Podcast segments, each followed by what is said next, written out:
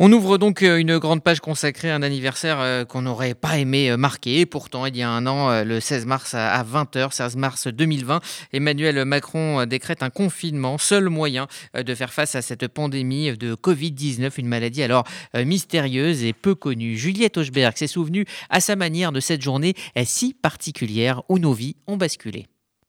Paris, c'était la gaieté Paris, c'était la douceur aussi c'était notre tendresse. Paris, depuis quelques jours déjà, tu n'es plus la gaieté.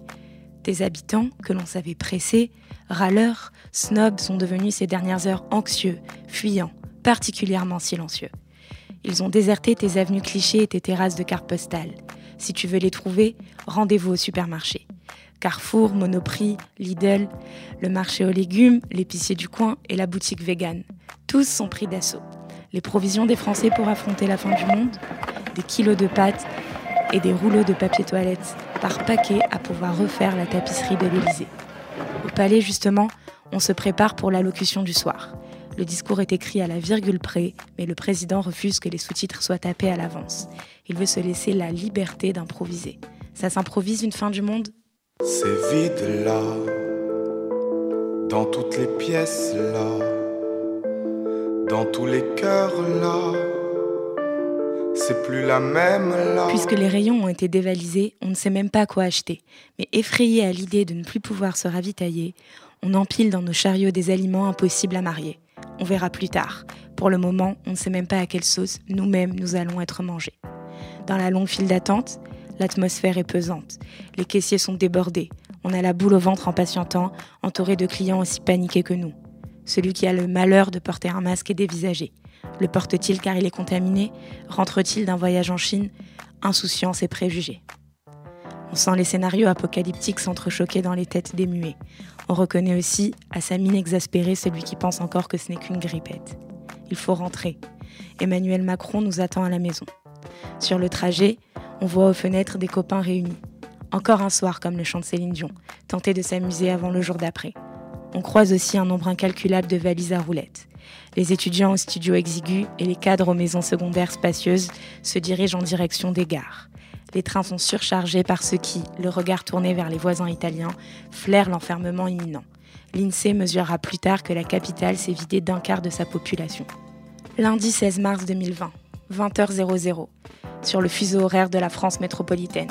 La Marseillaise retentit dans le poste. L'heure est grave, solennelle, cette tension est inexplicable, mais elle était si palpable qu'on la ressent de nouveau si l'on se replonge dans cet étrange souvenir. 35 millions de Français sont suspendus au mot de Macron. Mots qu'il faut attentivement écouter puisqu'il est compliqué de les relire. Les sous-titres se cassent la figure sur le bas de l'écran. Le sous-titrage en temps réel est un échec. Le dactylographe efface, recommence, donne le tournis et un peu de légèreté à cet instant si lourd à vivre. On rit nerveusement, mais ces scénarios fous, imaginaires, deviennent brutalement réels. La France est figée, sidérée. Sans jamais prononcer le mot durant 21 minutes et 25 secondes de discours, le président a déclaré le confinement du pays. La seule manière de ralentir une pandémie en 2020 est donc d'implorer les gens de ne plus bouger Les téléspectateurs ont l'impression de vivre une situation sans précédent, puisqu'inimaginable jusque-là. On vit l'histoire qui sera racontée dans les manuels scolaires, on le ressent, on le sait. Quelle étrange sensation. Combien de fois avons-nous ressenti cela au cours de notre existence?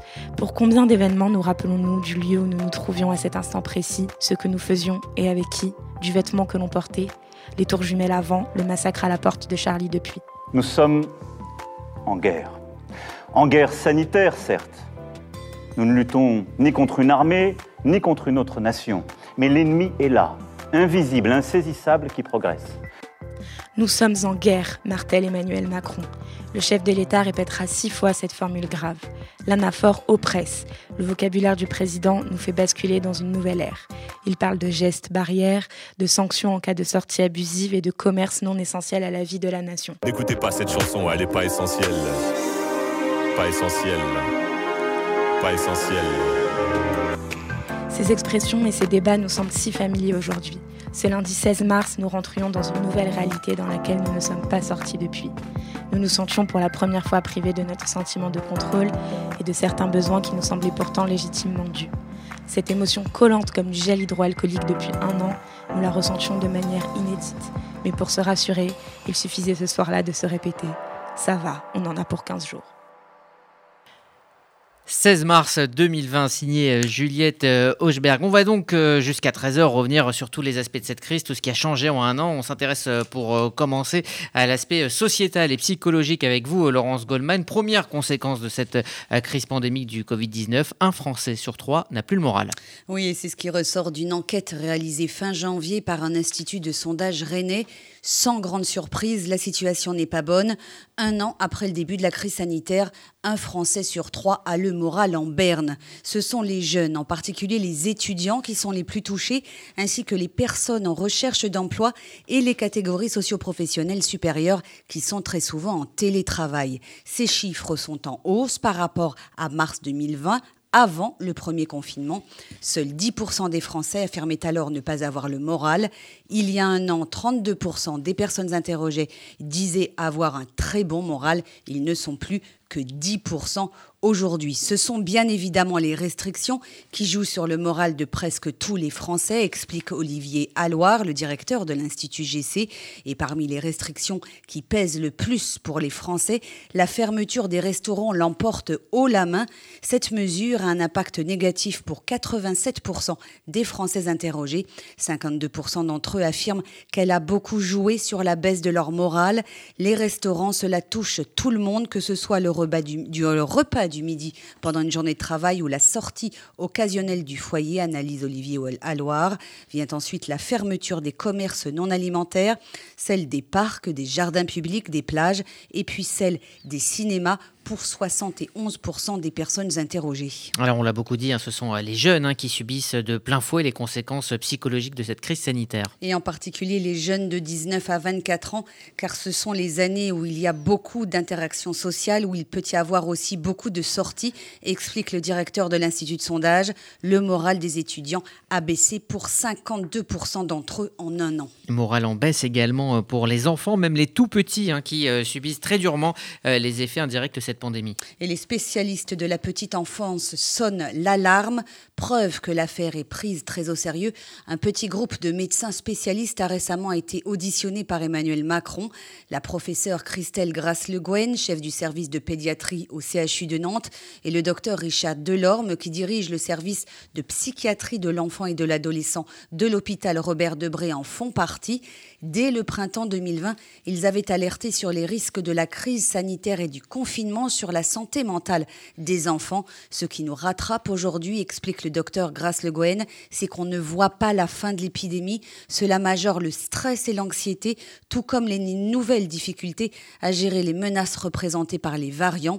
Pour le docteur Delorme, cette pandémie a surtout révélé les difficultés que l'on a à s'occuper de la question de l'enfance et à raisonner scientifiquement à son propos car, explique-t-il, les enfants apparaissent même plus vulnérables au stress de la crise que les adultes. Une étude canadienne va dans le même sens et montre que ces phénomènes touchent aussi les petits de 2 à 5 ans.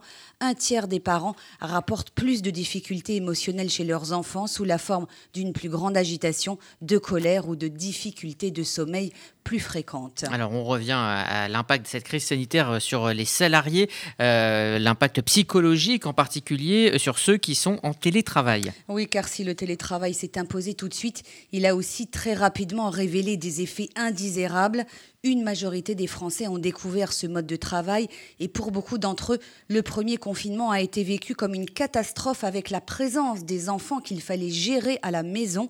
La situation s'est certes améliorée avec la réouverture des établissements scolaires, mais le manque de relations humaines pèse sur le moral des télétravailleurs. Selon un récent sondage Odoxa, 74% d'entre eux confient leur besoin de retourner travailler physiquement de temps en temps. Face à cette situation qui menace le respect des mesures sanitaires, le gouvernement multiplie les appels à intensifier le télétravail. Et là encore, ce sont les jeunes qui sont le plus impactés. Les stagiaires et les alternants qui vivent souvent dans de petits appartements souffrent de détresse physique ou psychologique. Merci euh, Laurence Goldman pour en parler. Nous sommes en ligne avec euh, Laurent Carilla, professeur euh, de psychiatrie et d'addictologie à l'université Paris-Saclay, porte-parole de SOS Addiction. Bonjour. Bonjour. Alors, merci d'être avec nous. Je vais merci vous poser. invité. Bah, avec plaisir. Je, je, vais vous poser la question qu'on va poser à tous nos invités dans cette émission. Ouais. Euh, quel était Ouais. votre état d'esprit en ce 16 mars 2020, euh, lorsque le confinement a été annoncé par Emmanuel Macron? En, en tant que médecin ou en tant que père de famille euh, ou homme? En, tant, en tant que père de famille. bah, ça, a été, euh, bah, ça a été un bouleversement comme euh, tout le monde. Je crois que euh, c'était une situation un peu euh, catastrophique, on savait pas où on allait, et puis c'était quand même globalement générateur de stress. Hein, je veux dire, faut, faut, faut, faut bien le dire. Donc ouais, c'était assez stressant comme situation. Moi, je me souviens, euh, mes enfants avaient explosé de joie quand le président avait dit vous n'irez pas à l'école. Voilà, je me rappellerai de plutôt de cet épisode-là. Et le médecin, est-ce qu'il voyait la vague de dépression venir? Euh, pas, pas au début, mais euh, au fur et à mesure du temps, oui. Moi, je me suis rapidement mis à la téléconsultation. Donc, je consultais euh, et visioconsultais de chez moi. Euh, parce qu'il fallait tout réorganiser dans le service, tout était un peu, tout a été un peu arrêté hein, dans les hôpitaux à, cette époque-là. Et euh, j'ai eu beaucoup, beaucoup de patients, mais surtout j'ai eu euh, beaucoup, beaucoup de nouvelles demandes qui étaient liées à du stress, des, attaques de panique, euh, des moments très difficiles pour les gens. hein. Il troubles du sommeil, des, des, des nouvelles consommations, parce qu'on n'en parle pas beaucoup là, mais quand même il y a eu des gens qui ont beaucoup consommé alors qu'ils ne consommaient pas avant, quoi, hein, de l'alcool euh, et d'autres substances. Alors, il semble que personne n'avait vraiment anticipé euh, les, conséquences euh, psychologiques de la pandémie, les restrictions de sortie à long terme, hein, la, privation de, liens sociaux, de réunions familiales, amicales. Est-ce qu'on aurait pu mieux faire, c'est-à-dire mettre en place dès le début des mesures pour accompagner les, Français dans cette épreuve inédite? C'est extrêmement compliqué. euh, C'était extrêmement compliqué en fait de, de, de l'envisager comme ça, vu que tout ce qui a été fait, c'était du grand grand n'importe quoi au départ euh, global. Donc, euh, à mon avis, euh, cette question de santé mentale qui arrive toujours comme la dernière roue du carrosse, euh, globalement tout le temps, que ce soit épidémie ou pas, euh, moi j'avais l'impression que ouais, on s'en préoccupait pas peu, très peu. Et c'est là où on s'est dit.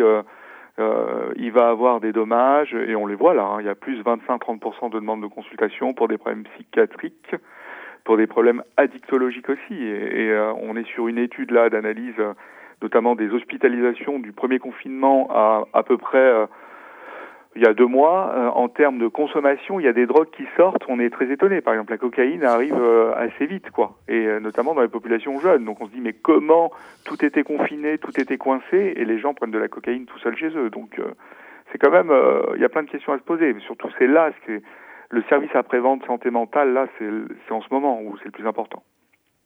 Laurence Oui, euh, Laurent Carilla, euh, ce sont les jeunes hein, qui sont les plus impactés, mais aussi les jeunes enfants. Euh, on a sous-estimé hein, les effets de la crise sanitaire chez les plus jeunes d'entre nous. Est-ce que vous pensez que ça peut avoir des conséquences psychologiques à moyen terme ou voire à long terme chez les jeunes?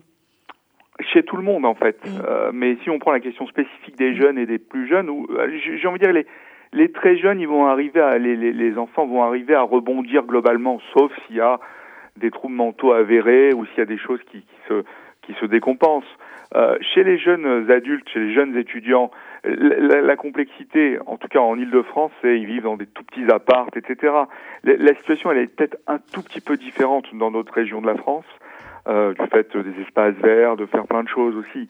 Donc, euh, mais, mais ce qui est plus inquiétant, c'est dans cette génération, on va dire les 15-25 ans, où il va falloir quand même euh, euh, se focaliser sur, d'une part, euh, les problèmes psychiques, d'autre part, les problèmes sociaux et, et d'autre part, les problèmes addictologiques. Euh, comment dans nos familles pouvons-nous accompagner euh, nos enfants et notamment nos jeunes, hein, de, nos jeunes étudiants Euh, Qu'est-ce qui doit nous alerter? Quels sont les signes annonciateurs d'un jeune qui va mal? C'est le repli sur soi Il sort plus de sa chambre Oui, oui, c'est, le repli, c'est des notes qui sont modifiées, c'est euh, globalement ce qu'on appelle en psychiatrie l'anédonie, c'est l'envie de rien, quoi. Euh, c'est des changements de comportement, c'est euh, euh, beaucoup, beaucoup d'isolement et beaucoup d'accrochage derrière son écran, derrière son smartphone ou derrière son ordi. Euh, c'est, tous ces éléments-là, en fait, c'est pas des signes spécifiques, c'est très aspécifique, mais ça devient un peu, enfin, ça doit un peu alerter quand euh, quand l'état se chronicise, c'est-à-dire ce quand on se dit ben enfin, c'est pas comme d'habitude quoi. Et on doit les encourager à quoi? À sortir euh, On doit les encourager à prendre contact avec un, un psychiatre ou un psychologue? On est, on est souvent démunis hein, face à nos jeunes Oui. qui sont en Zoom Enfin- du matin au soir en pyjama dans leur lit très souvent. Ouais, c'est ça. Bah, il faut, il faut que, il faut euh, un peu comme dans le rythme de télétravail, s'ils sont à la maison pour pour les études. Mais là, là, il y a quand même des arrangements qui se font malgré euh, ce pic épidémique là important en ce moment et euh, cette absence euh, de vaccination totale globale. Mais on est dans un, on est, il faut encourager nos enfants, nos ados à pas rester au lit. Enfin, vous voyez, il faut qu'il y ait un, espèce de petit emploi du temps plutôt sympa et oui, et du contact aussi, un peu de contact. Ça, ça fait du bien en respectant les gestes barrières, en respectant euh, ce pseudo couvre-feu. Alors euh, justement à propos de couvre-feu, je vais terminer par une question euh, d'actualité. Laurent Carilla, euh, on n'est pas très loin, en tout cas en Ile-de-France, d'un troisième confinement. Est-ce que vous redoutez que ce confinement, s'ajoutant à cette année très difficile psychologiquement à, vivre, n'aggrave pas la, situation? Moi, j'ai envie de dire deux choses. Il y a un, ce qu'on appelle en thérapie, en psychothérapie cognitive et comportementale, c'est le modeling. Le modeling, c'est on apprend du modèle. En gros, quand on est petit, on voit les grands et on a dit on aimerait bien faire comme eux. Là, j'ai en- j'ai envie d'appliquer ce modèle-là au précédent confinement. Donc là, c'est une catastrophe actuelle, enfin sans être alarmiste, mais c'est la catastrophe épidémique là. Euh, le vaccin, ça avance pas. Je vois pas comment, on, en Île-de-France, on peut échapper au confinement à part euh, à part des résultats magiques et messianiques. Quoi. Voilà, c'est le premier point. Après, s'il faut le faire, les gens ont quand même vécu ce premier confinement, ils ont vécu un pseudo deuxième confinement. Donc s'il faut le faire, il faudra que tout le monde y mette du sien et s'accroche euh, et s'accroche pour de bon. Merci. je vois pas comment on peut sortir de la situation là. C'est- compliqué. Ouais, Merci euh, Laurent euh, Carilla, professeur de psychiatrie et addictologie à l'Université de Paris-Saclay et porte-parole de SOS Addiction également, consultant euh, psy euh, RCJ. Merci à vous Laurence Goldman. Vous écoutez RCJ Midi dans un court instant, suite de notre édition spéciale consacrée au un an du confinement. On évoquera les conséquences sur l'économie avec Églantine Delalleux et ses invités Nicolas Bouzou et Rebecca Amselem.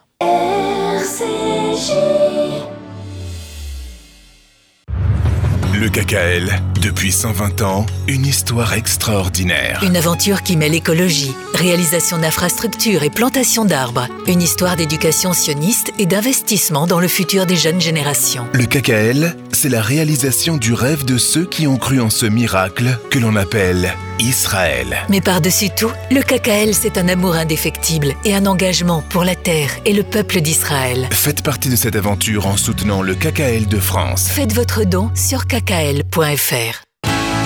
Faites-vous connaître, faites-vous entendre, offrez une vraie visibilité à votre entreprise, votre association, votre projet. RCJ est là pour trouver avec vous la solution clé en main. Spot radio, campagne publicitaire, publi reportage, sponsoring d'émissions.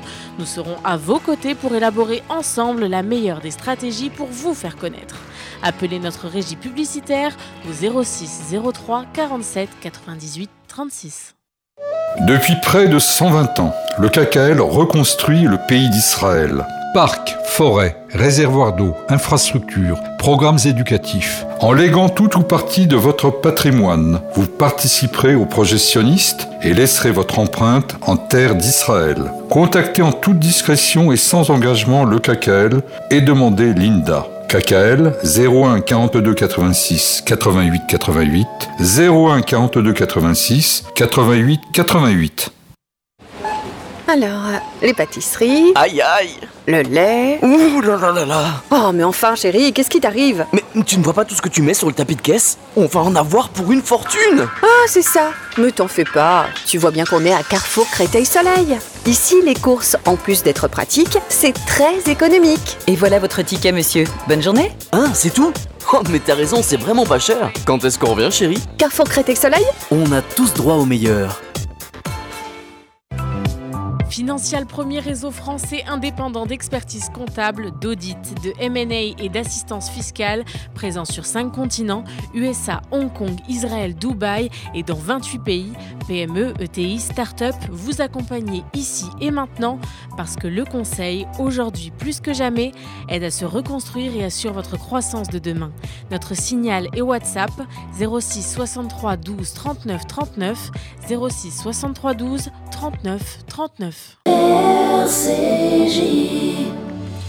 Suite de cette édition euh, spéciale de RCG Midi consacrée au premier anniversaire du confinement, on fait le bilan de la manière dont nos vies ont été euh, bouleversées. On ouvre euh, le chapitre économie avec vous, Églantine Delalleux, un an après le début de la crise sanitaire.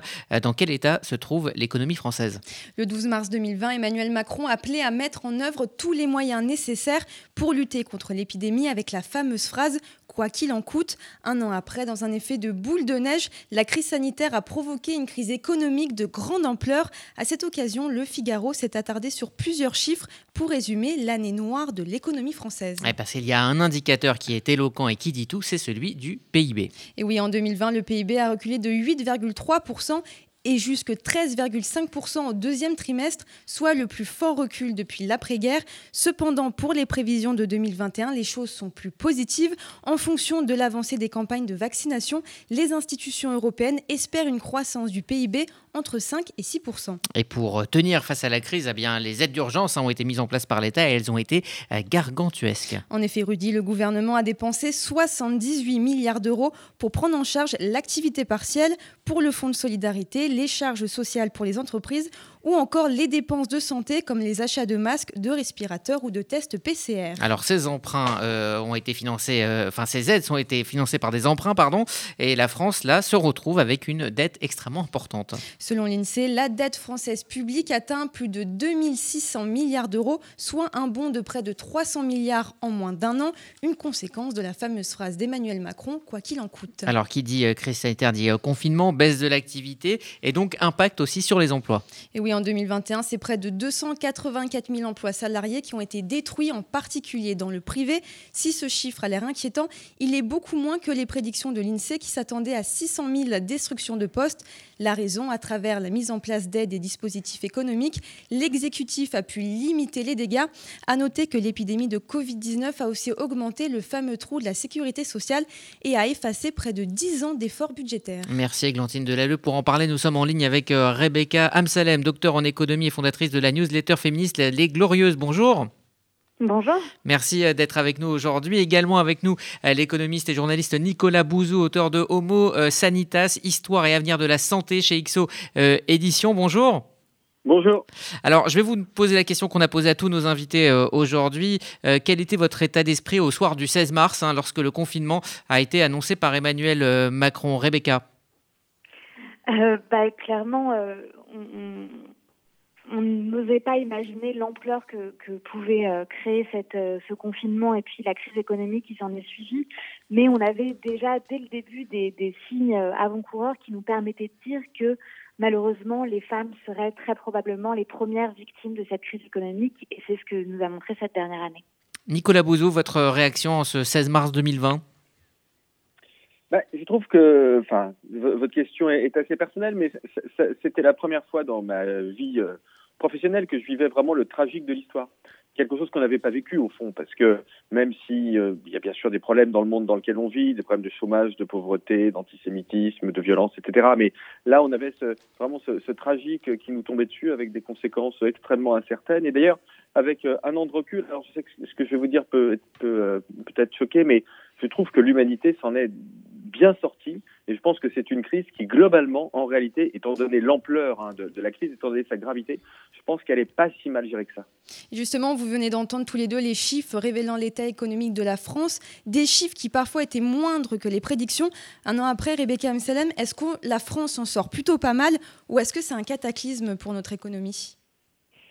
Euh, ben, je pense que d'un point de vue macro, effectivement, la, France s'en sort euh, pas trop mal. Euh, on n'a pas des indicateurs qui, font que on, peut être alarmiste. Ce qu'on voit, et dans ma zone d'expertise qui est plutôt sur l'économie liée aux femmes, là, pour le coup, on a très peur de, ce qui va se produire.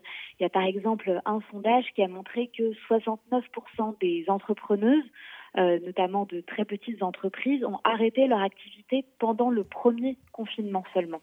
Et pourquoi? Alors après, les raisons euh, sont effectivement euh, très nombreuses, mais notamment le fait que les écoles aient fermé et que les femmes aient dû s'occuper en priorité de leurs enfants a eu des conséquences économiques absolument désastreuses sur les femmes. Donc ça, c'est un exemple effectivement qu'on voit qui a une conséquence directe sur l'emploi des femmes. Nicolas Bouzou, est-ce que la France s'en sort plutôt pas mal? Ou est-ce que c'est une catastrophe pour l'instant, on a bien protégé l'économie française. Hein. Quand vous regardez le, chômage, il augmente, mais dans des proportions qui sont pas délirantes, qui sont même assez limitées, euh, eu égard euh, à la gravité du choc qui nous a affectés. Quand vous regardez les défaillances d'entreprises, hein, les faillites, Là, elles ont même carrément baissé en, en 2020 parce que les, aides aux entreprises ont été tellement importantes que même des entreprises qui auraient dû faire faillite indépendamment de la crise n'ont pas fait faillite.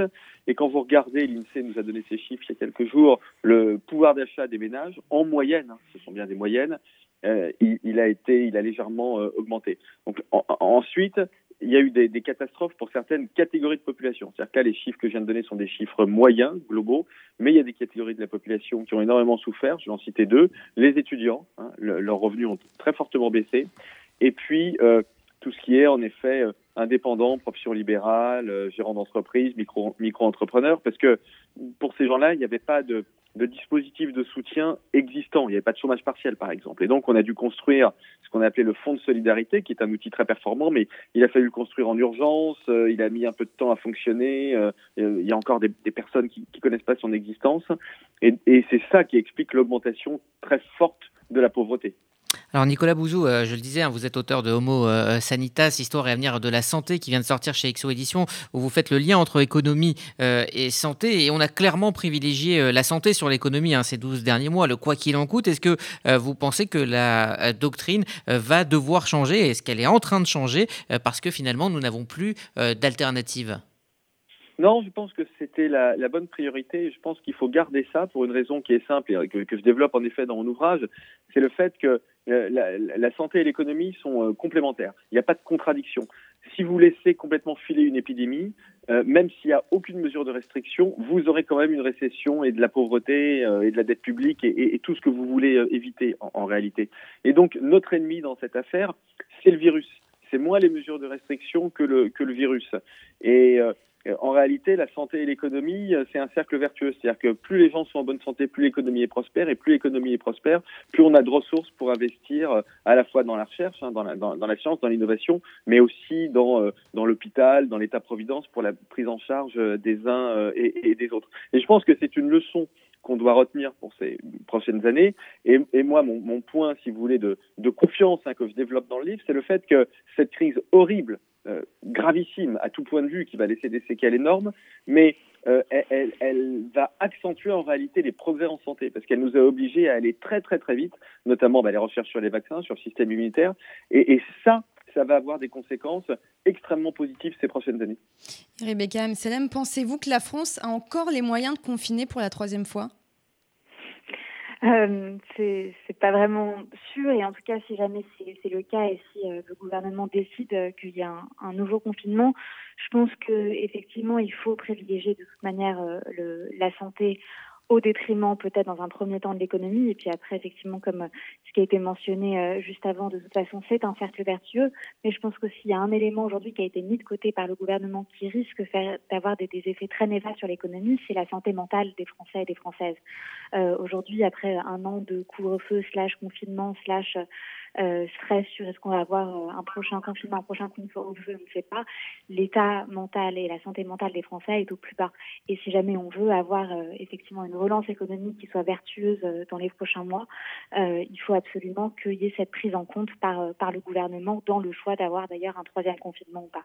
Alors Rebecca Amsalem et Nicolas Bouzou, dernière question. On a vu que les pays hein, n'ont pas géré la crise sanitaire de la même façon. D'autres vont s'en sortir avant, bah, avant d'autres. Hein. Est-ce que sur le plan mondial, cette crise ne va-t-elle pas redistribuer les cartes entre donc des pays très impactés, des pays qui sont sortis très tôt de la crise et les autres?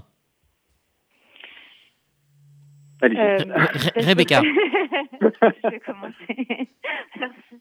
Euh, je pense qu'effectivement, euh, les, les, pays ont été impactés euh, d'une manière différente et les réponses, surtout en termes de politique sociale et de politique publique, ont été différentes. Moi, ce que je pense aujourd'hui, c'est que effectivement, il existe des disparités économiques qui ont été creusées du fait de la crise économique liée au Covid et notamment entre les femmes et les hommes, vu que c'est mon, mon, domaine d'expertise.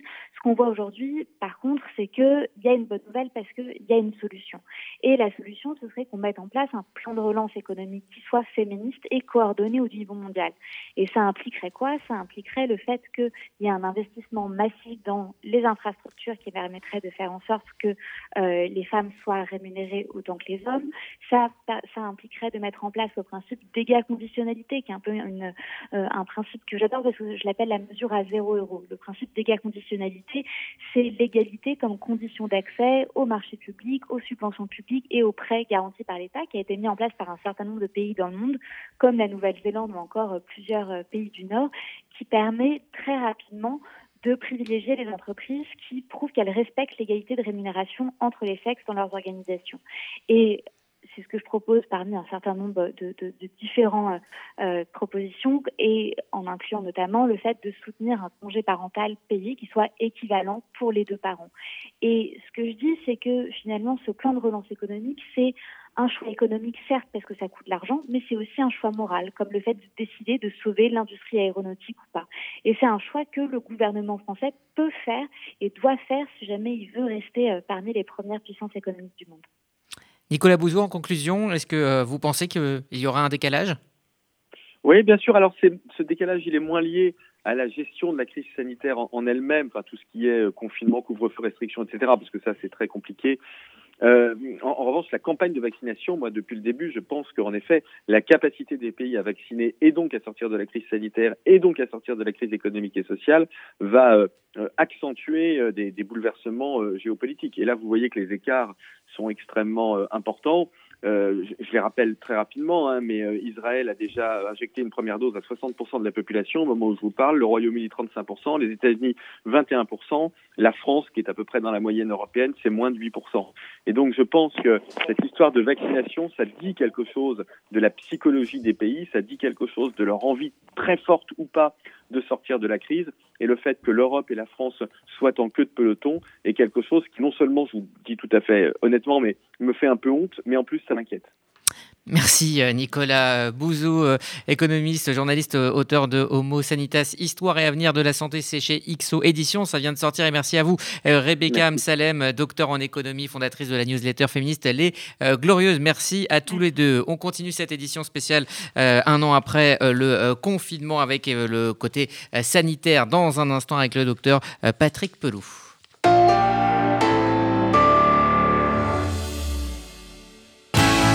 Faites-vous connaître, faites-vous entendre, offrez une vraie visibilité à votre entreprise, votre association, votre projet.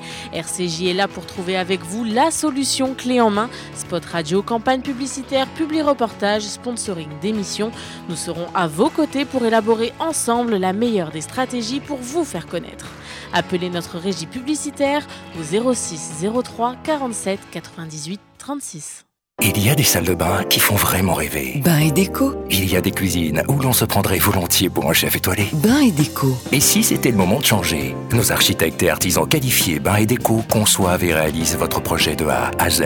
Des produits avant-gardistes, des marques prestigieuses et un vrai savoir-faire. Pour une seule ambition, l'exception. Bain et déco, deux showrooms de plus de 500 mètres carrés à Paris 11e et Boulogne-Billancourt. Et venez découvrir notre nouveau showroom, 212 boulevard Saint-Germain, Paris 7e. Bain et déco.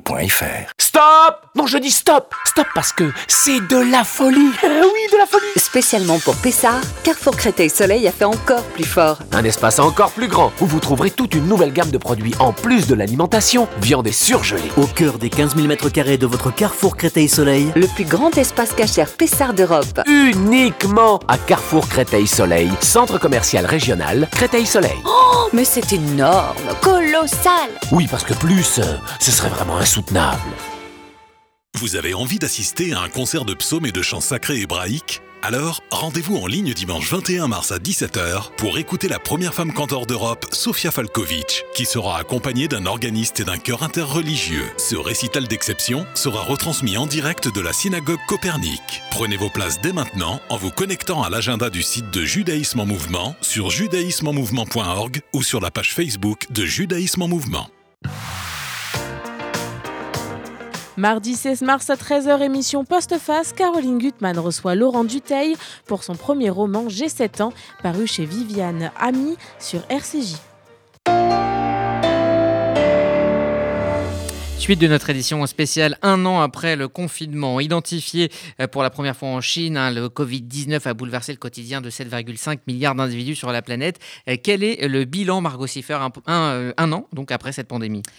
En un an, plus de 119 millions de personnes euh, dans le monde ont été infectées par le Covid. Parmi elles, il y en a euh, au moins 2,6 millions qui sont décédés. Ces données ont été euh, obtenues grâce au bilan communiqué quotidiennement par les autorités sanitaires de chaque pays. Elles sont toutefois, selon les spécialistes, sous-évaluées. Si l'on prend par exemple le nombre total d'infections, il est sûrement inférieur à la réalité. En effet, tout le monde ne s'est pas fait tester, notamment au début de la pandémie.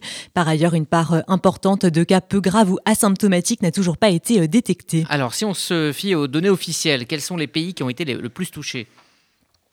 Les États-Unis représentent le pays le plus lourdement touché depuis euh, le début avec près de 530 000 morts. Derrière lui se trouve le Brésil qui est devenu le nouvel épicentre de la pandémie. Il enregistre actuellement le plus grand nombre de cas et de décès euh, quotidiens. Il en comptabilise au total plus de 278 000. Viennent ensuite le Mexique, l'Inde et le Royaume-Uni. La République tchèque, quant à elle, déplore le plus grand nombre de morts par rapport à sa population. Avec 218 décès pour 100 000 habitants, elle est suivie par la Belgique, la Slovénie, le Royaume-Uni et le Monténégro. Toutefois, depuis euh, le début de la pandémie, le nombre de contaminations est dans la majorité des cas en baisse. Cela est dû euh, au déploiement de vaccins et d'autres mesures préventives. Oui, car euh, depuis quelques mois, c'est effectivement la course au vaccin. Plus de 326 millions de doses de vaccins, c'est le nombre total d'entre elles qui ont été administrées partout dans le monde depuis fin 2020. La plupart de ces sérums ont été distribués à un nombre limité de pays. Israël est de loin en tête. Plus de la moitié de sa population a déjà reçu au moins une injection et plus de 45% les deux.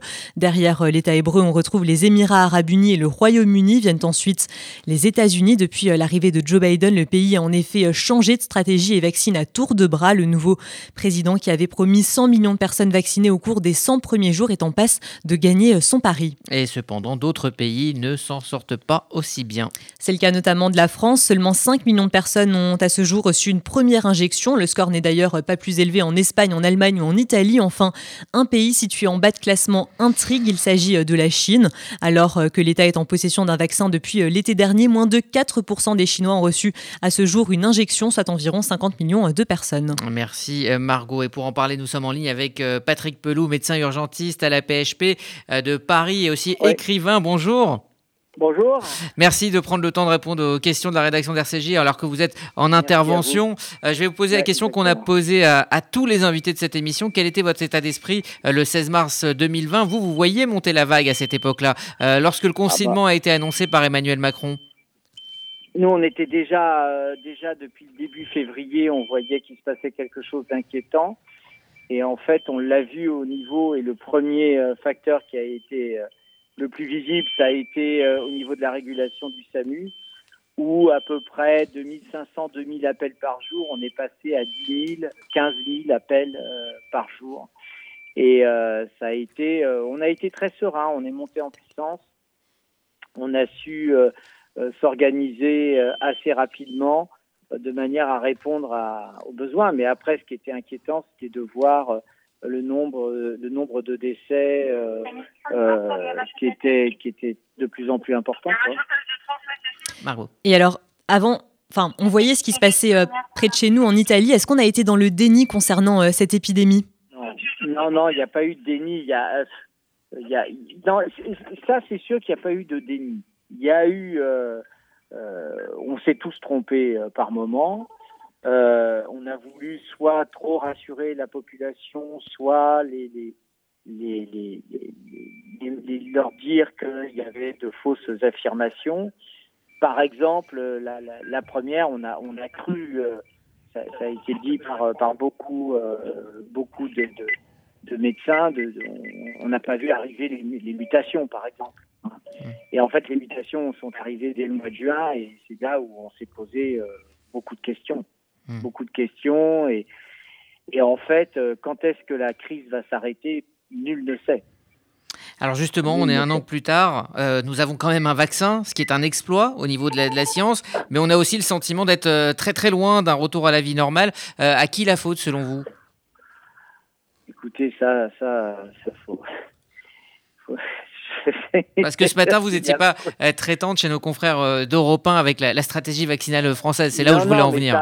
non, mais par rapport à votre question, à qui la faute, je suis incapable de vous dire. c'est la faute à, à l'écologie, à l'écologie du système, à c'est compliqué, hein, c'est la faute à Dame Nature, vous voyez, ça c'est le premièrement. Deuxièmement, l'enjeu, le, le, il est, il est de taille, c'est-à-dire qu'en fait, si vous voulez, on est tous dans le même bateau, c'est comment on, on réussit à revacciner, comment on réussit à, parce que là, on n'a plus de vaccins, et ça, c'est dramatique parce que notre seule arme pour gagner la partie, c'est les vaccins. Or là, il n'y a plus de vaccins. Voyez cette pandémie a fait 2,6 euh, millions de morts dans, le monde. Est-ce que vous pensez que cela aurait pu être bien pire si on n'avait pas euh, pris partout dans le monde euh, ces mesures aussi drastiques? Là, je parle aux médecins. Oui, oui, ça c'est sûr. Hein. ça, il y, a eu des modélisations. Alors après, c'est c'est toute la c'est toute la question sur les modélisations mais on sait qu'on aurait eu dix fois plus de morts en France si on n'avait pas fait toutes ces mesures donc ces mesures ont été utiles on sait que la principale et number one euh, c'est le port du masque. Ça, c'est sûr. Et le port du masque, je suis désolé de vous le dire, mais je pense qu'il va durer encore très longtemps. Hein. Euh, parce que selon les variants, et vous avez entendu comme moi euh, l'annonce qui a été faite, où très probablement on a détecté un variant français en, Bretagne, bon, bah, ça veut dire que les variants, on n'a on pas fini de, les avoir. Bon voilà, maintenant, maintenant chercher des responsables, je pense que c'est totalement vain. C'est l'histoire qui les, qui les jugera. Le truc, c'est que vraiment trouver des solutions pour que la société puisse reprendre, que la vie économique et sociale puisse reprendre. Parce que si vous voulez, la santé, euh, la santé toute seule et le médical tout seul, on peut rien. Il y a le psyché et le social qui comptent beaucoup dans l'équilibre de la population et on le voit actuellement. Et c'est et c'est comme ça que ça va être euh, ça va être euh, le plus difficile à faire. Le plus difficile à faire, c'est de redéclencher, de refaire partir la société. Et alors, vous qui vivez la situation euh, sur le terrain, est-ce que vous pensez qu'un reconfinement en Ile-de-France soit inévitable et souhaitable le plus vite possible? Écoutez, c'est très triste à dire, je pense qu'il est inéluctable. Parce que l'épidémie, même si on est sur un plateau haut, ça monte doucement, la saturation des réanimations est, est visible.